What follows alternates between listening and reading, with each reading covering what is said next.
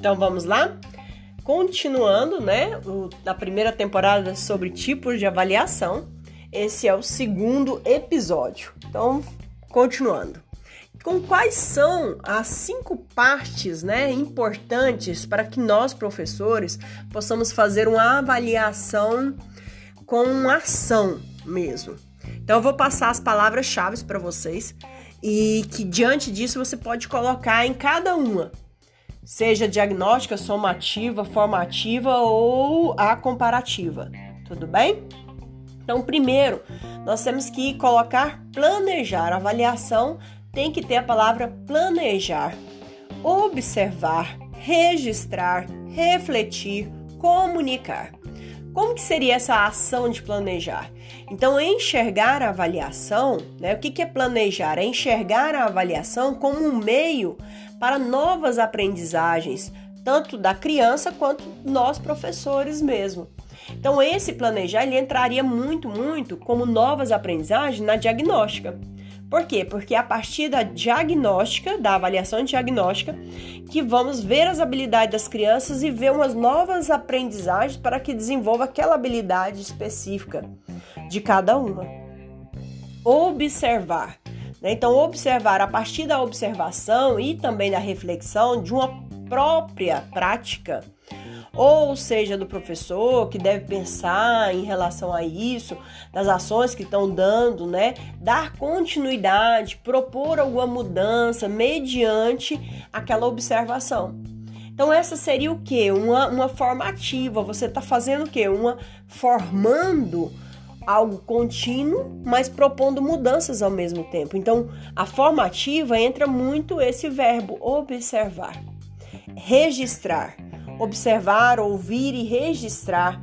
Né? É, é, dentro do registrar, você pode usar é, avaliação, aí você coloca qual que você acha que vai estar tá colocando mesmo, é, formativa, diagnóstica, e coloca, né? Observar, ouvir as crianças será um tipo de avaliação, registrar o que foi feito por cada criança, você vai estar tá avaliando cuidadosamente né, as, as pesquisas, é, fazer pesquisas é um tipo de avaliação, atividades propostas, observar, aí começa lá, observar as atividades propostas, as brincadeiras, as interações das crianças dentro do cotidiano, mediante a comparação seria um ponto, né? Você estaria colocando a avaliação comparativa e escrevendo isso. Refletir. O que, que esse, esse verbo traz para nós? O que, que nós vamos fazer no refletir? Utilizar múltiplos instrumentos de registro, como por exemplo os diários.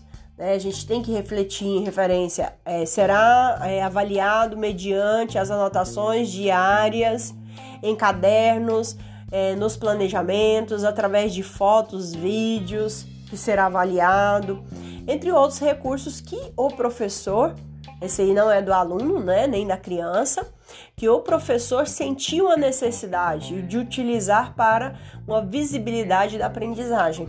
Então, é uma avaliação você registrar, você planejar, você ter fotos, você está avaliando ali, tá bom?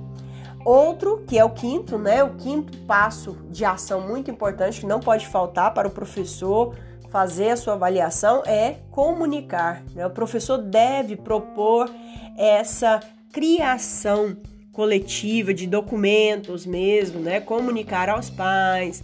É, como será a avaliação? Será comunicado aos pais o desenvolvimento da criança mediante as atividades da semana, mediante a atividade do plano de aula, da, do dia. Para quê? Para que a criança, juntamente com a família, reconheça esse processo de desenvolvimento e aprendizagem na educação infantil. Esses são os documentos, né? Esse comunicar vai fazer a diferença nas suas aulas. Qual que seria esse? É a avaliação somativa. Ela não entra uma, uma questão de nota, né? Porque não tem prova. Mas esse comunicar, ela tem que estar tá lá. E ela entra quando? Quando você colocar avaliação somativa.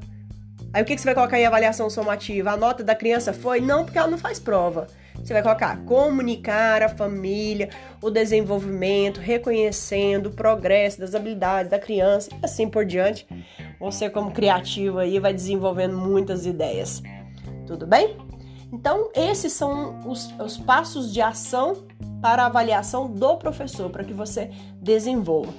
Se você quiser mais um pouquinho de material para escrever no seu plano de aula, vá na página 52 da BNCC, lá está escrito Síntese das Aprendizagens.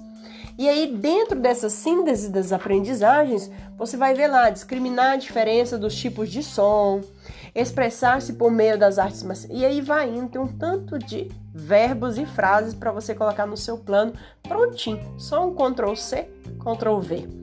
Tudo bem? Então vamos lá? Mão na massa e produção. Espero ter ajudado e conte comigo.